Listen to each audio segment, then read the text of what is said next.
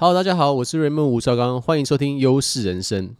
这一集呢是第四集，也是我们的比特币的第二集啊，B 一零二。那经过上一集的比特币之后，我其实收到蛮多听众朋友们的来信哦，说，诶，他们其实得到了一个很好的这个 intro，但是还是没有办法说完全对比特币有一个彻底的一个了解，然后还是对比特币保有一些一些疑问，所以今天呢，我们会来做更多的这个解答。好，那在我们开始之前呢，还是得先先说明一下，加密货币投资是非常高风险的行为哦，所以如果你还没做好你的功课的话，千万不要轻易的尝试。然后节目的内容呢，也将不会是投资建议哦，以下都是我的个人的评判啊，所以带有一些教育性的这个话题，但是不属于金融建议。OK，All right，let's get started。那我们现在开始第一个话题，就是很多人询问我说。诶，那比特币是不是听说都是用来做一些违法的行为哦？其实我觉得大家会有这个印象，可能是因为新闻上报的一些东西，或者是比特币的一些多种的各种的风波。那我们来说明一下最有名的一个风波，其实发生在这个二零一一年啊。哦，二零一一年有一个网站叫丝绸的丝绸路的这个网站啊，在美国建立，然后呢，它基本上就是贩卖任何任何的违法的这个。物品，然后它的交易的媒介就是使用比特币啊。那当然，这个东西盛行了一阵子之后，美国的 FBI 呢，在二零一三年呢，把它关掉了。那加上可能还会有一些人会用利用比特币去做一些洗钱的行为，所以整体来讲，它就有了这个刻板印象留下来啊。但是如今的比特币其实已经早已不是这样子了哦。我们来看一些简单的数据好了。所以今天的比特币的总交易量哦，它是。非法行为的呢，其实只有占百分之零点三四而已。那相比起来，其实你不用说比特币是用来，呃，这个等于是犯罪的这个交易的媒介啊。其实原本在比特币之前哦，其实美金、台币、法币、日币，其实都是一模一样的意思，它只是换了一个东西而已。那我们来看一下，其实用法币来来看的话啊，联合国在二零二零年做了一个统计了，大约预估哦。全球的 GDP 的两到五趴是用于非法行为的交易啊，这个体量跟比特币体量比起来是有差多少呢？OK，比特币的话，用它的市值交易量跟它的这个百分之零点三四的这个犯罪的这个交易来看的话，比特币是一百亿一百亿美金左右的交易量每年哦，为会非法的行为。法币的话呢是。它的一百六十倍到四百倍之间哦，所以其实法币这个工具本来就是有人在使用它来犯罪。比特币有人说用来犯罪，只是因为它可能有些人很不喜欢它，或是政府不想要让它通过啊，然后才把这个新闻放大哦。所以其实并不是大家想的这样子。而且其实有些人会说，哦，比特币是完全匿名的，然后完全。无法追踪，你根本就不知道谁是谁。可是其实这个观念是完全错的哦，就是比特币匿名是没有错，就是它的钱包地址呢不需要登记一个名字上去，你不用写说哦我的 first name last name 的住址或什么全部都不用填，连 email 都不用，它就是一个私钥哦，私私人的钥匙这种感觉。那你只要有这个地址的话，你就拥有这个币。其实比特币呢，它是全球最透明的一个公最透明一个这个交易的这个媒介。为什么呢？因为它的账本是。从现在到从比特币开始的时候呢，它的记录是完完全全的存在，而且任何一个人在任何时间都可以去上面阅览的。所以比特币呢，其实是可以被追踪回来的哦。就是说，如果这个人他使用他犯罪，然后法庭判他有罪，然后他这个资金要怎么找的话，其实他们透过比特币的这个区块链的网络是可以把它完完全全的找回来的。所以比特币得到这个坏的名声哦，我觉得只是媒体的放大，还有大家对它的误解而已，并不是真正是这一回事。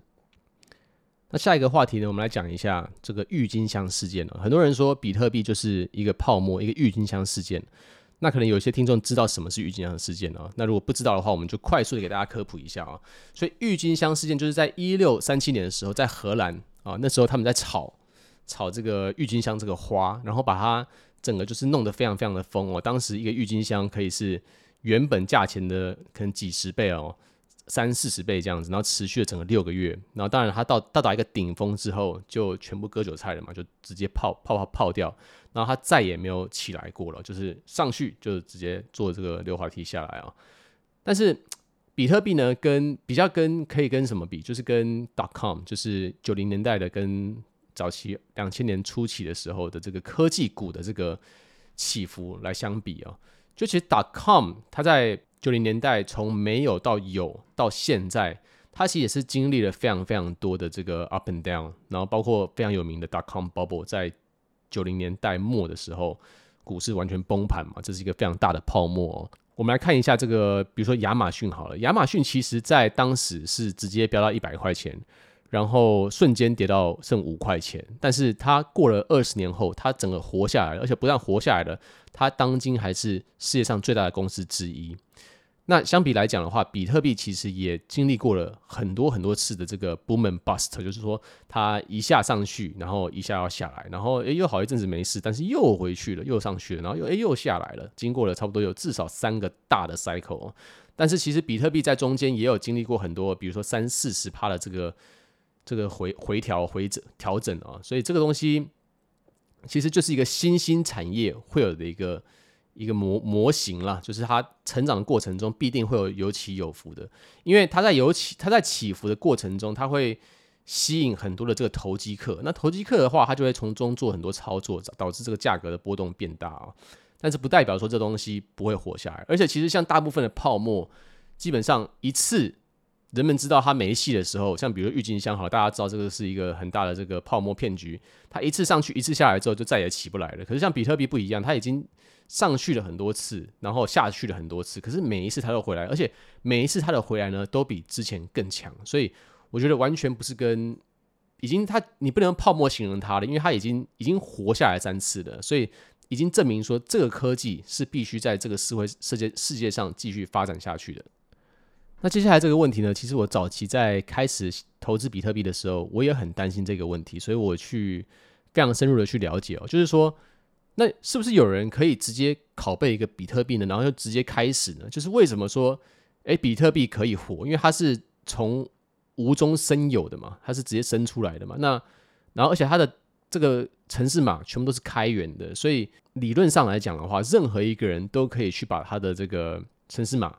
copy，然后再做一个一模一样的币哦。然后我们会看到，在过去的这几年内，已经有一百零五个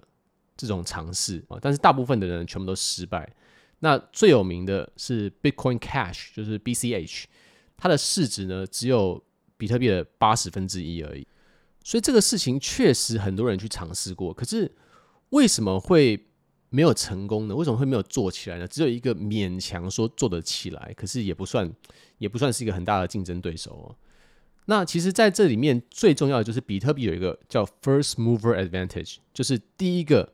第一个这个做。第一个做这件事情就有那么大，就最大的优势。然后它是完全去中心化的，然后它是完全开源的一个一个货币。而且这边很重要的一个点就是说，比特币它的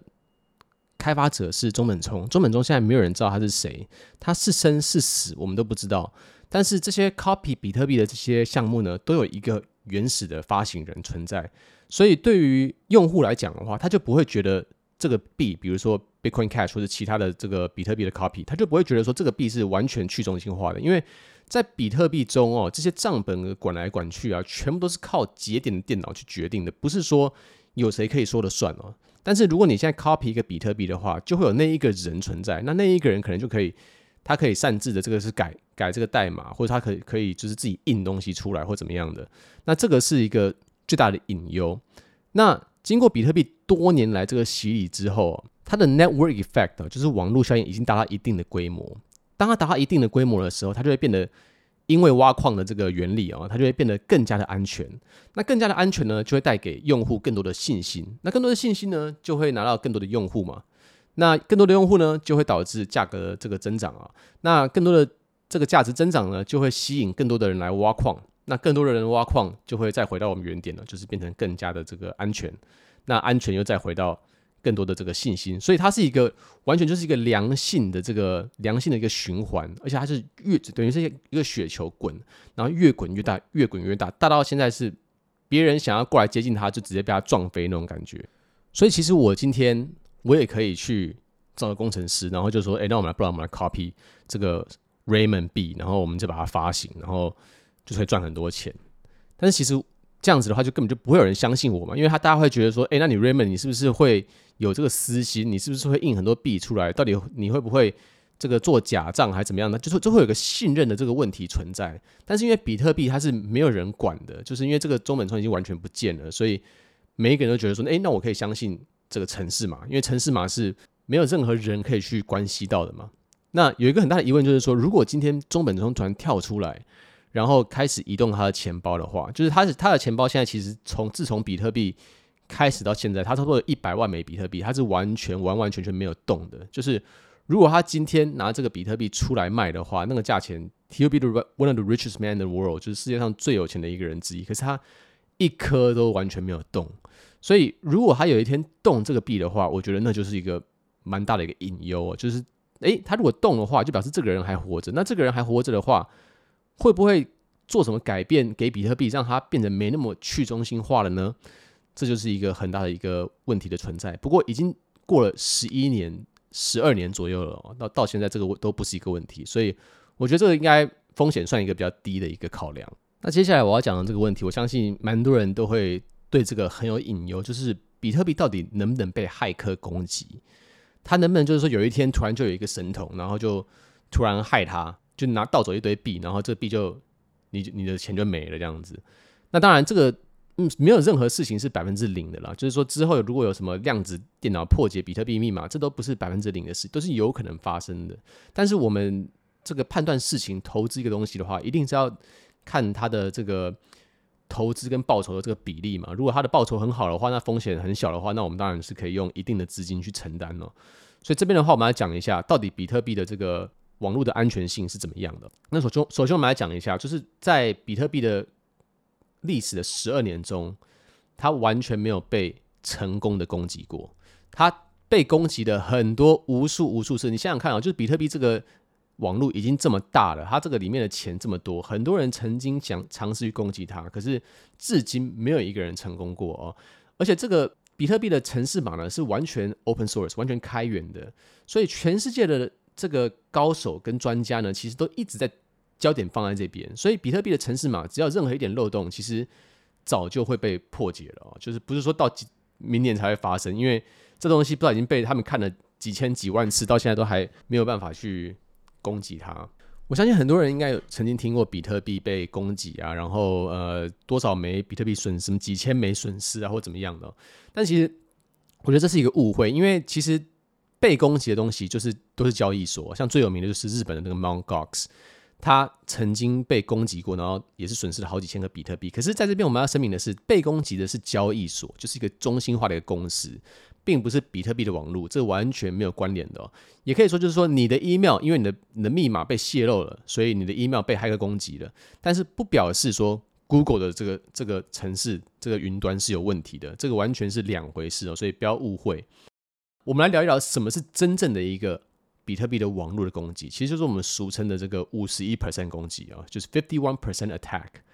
那意思是什么呢？就是说。这些矿工呢，就是超过五十 percent 的矿工，必须要聚集超过五十 percent 的这个算力，来去改变比特币的账本的内容。OK，那这是件非常严重的事情，然后也是有人尝试过，但是也都失败哦。那为什么这件事情其实不太会有人去做呢？就是因为第一个哦，就是攻击的攻击方哦，他必须要第一个去找到非常非常多挖矿的机器。那挖矿的机器其实。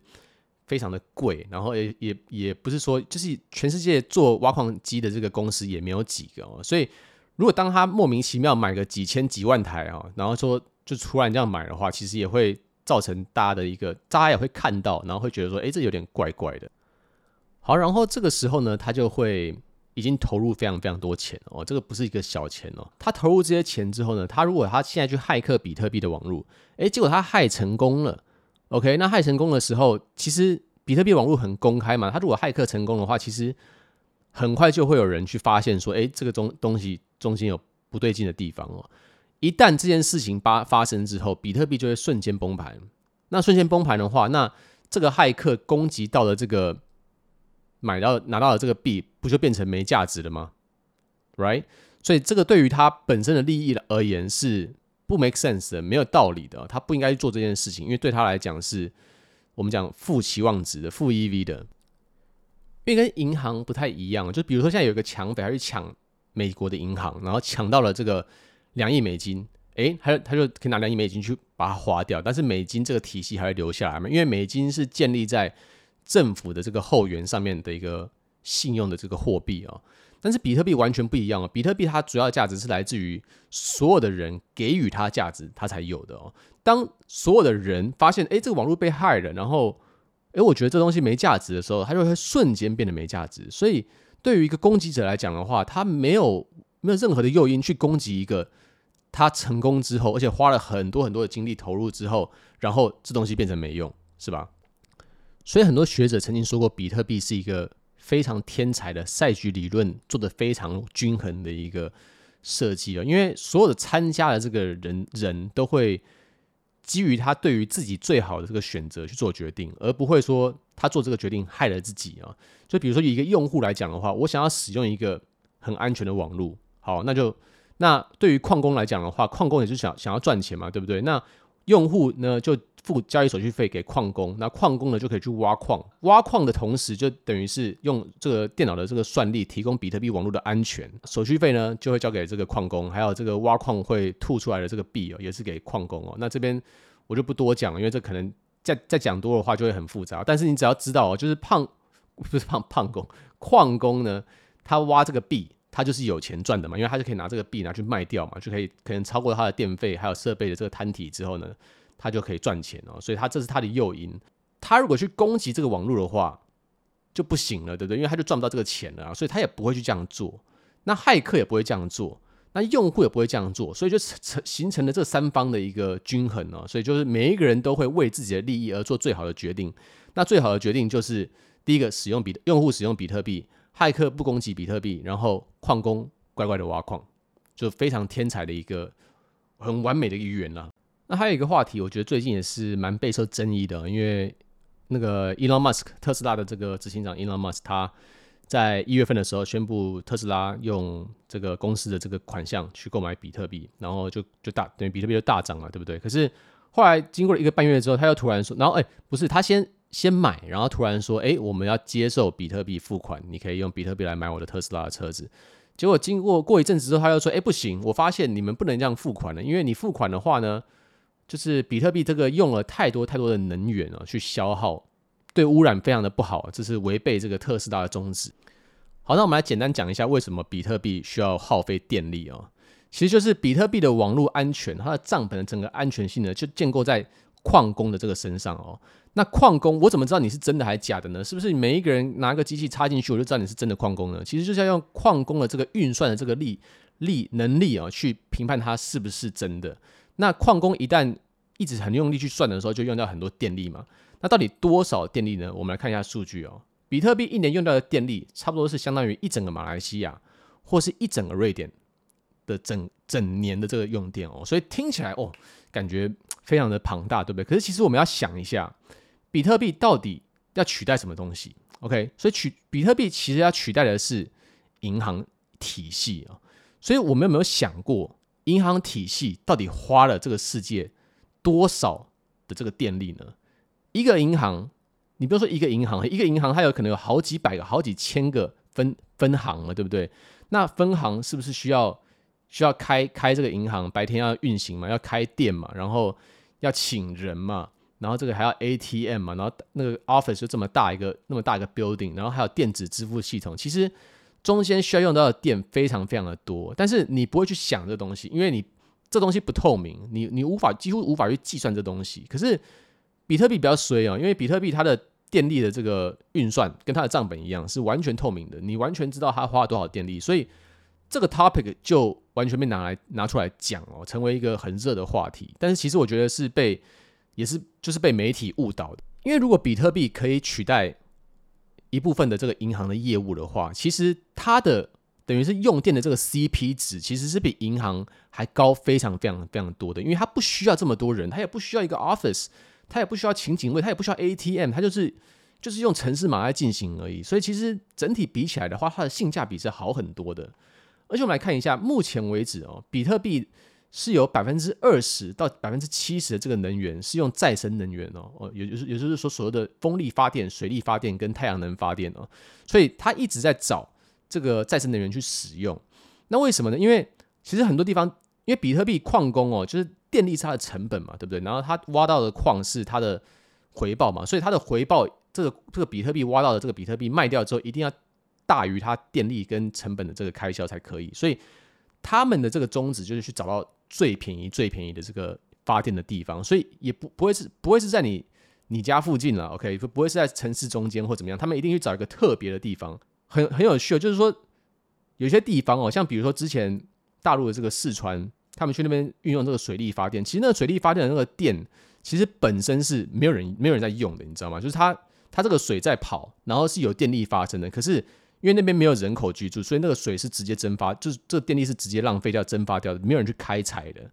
那比特币的矿工就搬去那边之后，就把这个东西全部利用起来了。所以其实这有点像是废物利用的这种感觉，就是它原本是没人用的，然后我现在把它变成一个可以让全球金融体系有秩序的一个一个事情，这样其实岂不是一个双赢的局面吗？OK，那所以我觉得有一有某一种成分来讲的话，比特币其实是一直在。Innovate 就是一直一直在研发，怎么样去有新的科技、新的发电的能力是绿能的，然后可以支撑它的挖矿的这个能力的。所以马斯克担忧绝对是有道理的，因为还是有一大部分的比特币的这个挖矿的这个能源是来自于燃煤的，所以它对于环境的破坏是非常糟的。但是这个一直在递减当中，我相信在未来的几年之内，嗯，比特币的这个绿能的这个百分比一定会往持续增加，尤其是。像我们之前没讲到，就是萨尔瓦多在中美洲的一个国家，他最近把比特币列为法定的货币，在那边呢，呃，法定货币是美金跟还有就是比就是比特币啊。那这个总统布凯勒他也非常酷，因为当时大陆在打压这个比特币挖矿嘛，就是他不想要在这些挖矿的人在境内，所以布凯勒就说：好啊，那你们既然要进的话，那不如你们全来我这边挖好了，我这边有很多能源可以用哦。他那个地方的能源本来是。没有在使用，就是空在那边的嘛。它是什么呢？它就是火山。它它把那个发电厂盖在这个火山的旁边，然后用火山，我也不知道怎么弄的。它用火山的这个电力去 power 比特币，我觉得真的是太酷了。就是我都没有想到会有这种还可以用火山去挖的。所以他是说，他说这个火山挖矿呢是一百 percent 绿能，然后零排放的。所以很多很多矿工现在就是已经在计划要搬移过去了。所以这个浪费能源的问题呢，我相信也是有一部分是被媒体的。这个扩大哦，然后还有大家对于比特币的这些东西的不理解，哎，因为因为毕竟它是公开的嘛，所以反而就被放大。那我觉得深入了解之后，我看了很多数据，才发现，嗯，其实不是我想的那样子。其实比特币还算蛮绿能的，然后它也在往绿能的方向发展。我觉得这个日后不会将不会再是一个问题。所以这个浪费能源的问题呢，我相信也是有一部分是被媒体的这个扩大，然后还有大家对于比特币的这些东西的不理解，哎。因为因为毕竟它是公开的嘛，所以反而就被放大。那我觉得深入了解之后，我看了很多数据，才发现，嗯，其实不是我想的那样子。其实比特币还算蛮绿能。然后我觉得比特币还有一个蛮大的这个问题，对于一般民众的接受度，就是说很多人觉得比特币它没办法是一个货币啊，因为对于一般人来讲的话，其实货币它必须要维持一比一的这个这个锚定律哦，就是它不能一下明天涨五十趴，后天又。又跌个五十趴之类的，就是大家想说他，我想存钱。那你存钱的定义就是说，那我把钱放在银行，然后它就会乖乖的待在那里，然后不会跑走，也不会变多，也也不会变少啊。就大家对于这样比较安心。可是，在买比特币的时候，就会很担心说，哎，我现在买比特币是不是买在高点，或者说，那我买了它要是跌了怎么办哦？那我我觉得这边我要来讲讲解一下哦，就是我觉得波动哦，对于一个资产来讲的话，有波动就等于有机会去赚钱哦。那我不是说。我不是想说比特币是一个很好的投机工具，而而而而我是想说，在一个资产从一个没有到世界性的一个资产的过程之中，一定会吸引很多的这个投机者来去操作它。那这些人进来之后，在早期啊，因为早期这个市值还没有很大的时候，其实就会造成很很多巨大的这个波动，所以波动是一定会有的。但是我们来看一下过去比特币在十年内哦，虽然说它有它都有波动，但是你只要买了比特币，你就是 hold 住四年。你假设四年不卖，不管你买在哪个高点哦，你买在最尖的地方也没差。你只要 hold 住四年，你永远都没有没有任何一个人是输的。OK，所以比特币虽然说有波动，可是它的波动是它的曲线是一直往上的一个波动。OK，所以你只要 hold 住够久的话，是完全没有问题的。你不能说你你买了，然后你就说，哎呦，它跌五十趴就要卖，那就完全不行，这心态就不对啊。那我们来看一下相反的，如果你存台币啊、人民币或是美金的话，会发生什么事情？那假如说你存银行好了，就是 OK，它没有没有没有利息嘛，现在利息是零点几趴，对不对？超超惨的 OK，但是它它账面上不会减少，所以你存一万，你你明年去看的话，就是一万零一之类的啊。它不会说变成九千八或是七千六，也不会变成一万三。那为什么这是一个问题呢？其实法币的这个，它在这个 等于是它的波动是反方向的，就是比特币是慢慢往上升，法币是慢慢的往下降。那怎么样慢慢往下降？就是我们所谓的通膨哦。所以每一年在台湾好了，或在美国，我们通膨率差不多是两到三趴左右，就是国家会印更多的钞票出来。去稀释已有的这个库存量啊，就是分母会变变大了，所以你的你如果你钱没有投资在会增值的地方的话，你摆在银行一万块哈，你摆一万一万块账面上你还是一万嘛，可是你过一年之后，你你能买的东西的购买力就剩九千七，然后每年就这样少三趴，少三趴，少三趴，所以我想问一个问题嘛，就是你宁愿一个资产是长期的。慢慢的增长，就是那，但是中间带有很多波动，还是你宁愿一个币是没有波动，但它就是稳定往下呢？就是它没有，它不会平的，但是它就是一定是输的，你知道吗？所以这两个比起来，我觉得很多人可能看比特币不是用这个方向去看它。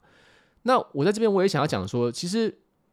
我觉得很多人说投资比特币很还是一个很大的风险，我觉得没有投资比特币才是最大的风险。我觉得这个话可能听起来对某些人来讲，就是 sounds absolutely crazy，right？就是超疯的，Raymond 是在讲什么讲什么屁话。But 我真的是真心觉得这样子，因为你要想想看，你的钱要去哪里，你是有选择的哦。就是比如说，我现在想要存十万，这个十万是要存台币、存美金、存股票、存房地产，还是存比特币，都是可以的。假设你不要存股票，因为你怕波动；假设你不要存房地产，因为你怕或是不好存或怎么样的流动性很差。那你你或者你不要存比特币，你不要存比特币，就表示你投资台币、投资美金。相反来讲的话，投资台币就是一个固定每年稳定输出减三趴的这个资产，然后投资美金现在可能会更惨，因为他们的通膨啊，最近在美国这两年的印钞真的是太太太严重。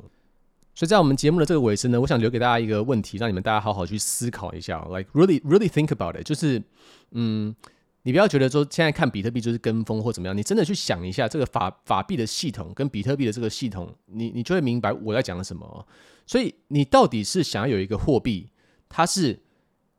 慢慢的在增长，但是过程中带有很大的波动。但是长期是变多的哦，购买力变强的，因为比特币也不会变多啊，就是你买一颗，你五年之后还是一颗，可是五年之后的一颗可能跟现在的购买力是多的，比如说一点五倍或是两倍之类的。但是还是你宁愿去选，说我想要投资法币，然后我不要波动，但是我每年就是固定输三趴。Like think about it，你你去想一下，然后欢迎来到我的 IG 跟我讲说，你你想想好了之后，你这个。冥想想好了之后呢，到底有什么样的思考？到底有什么样的结论？欢迎你来我的 IG 跟我讨论。好，那以上就是今天节目的内容。我希望这些东西都会帮到大家哦。我知道，当我当时当时我在投资比特币的时候，我我自己也有跟你们一样的这些问题，然后我都去找了很多答案哦。然后找到之后，我就发现，哎，其实好像不是我想的这样子。所以大家可以参考一下我所说的这些解答，看看有没有帮到你们哦。那也有很多人这个。写信跟我说，他们想要听，也想想听以以太币跟 DeFi 的这个内容哦，所以我个人是非常非常喜欢以太币的，所以我们在下一集的 B 一零三，我们就会来探讨一下什么是以太币，然后为什么它现在是非常重要的一个货币。好了，那如果你还没有订阅我们节目的话，请不要忘记一定要订阅，这样才可以接到我们最新的节目通知。那以上呢，就是今天的优势人生 B 一系列第二集比特币的迷失解答。我是你们吴绍刚，谢谢你的收听。Signing out.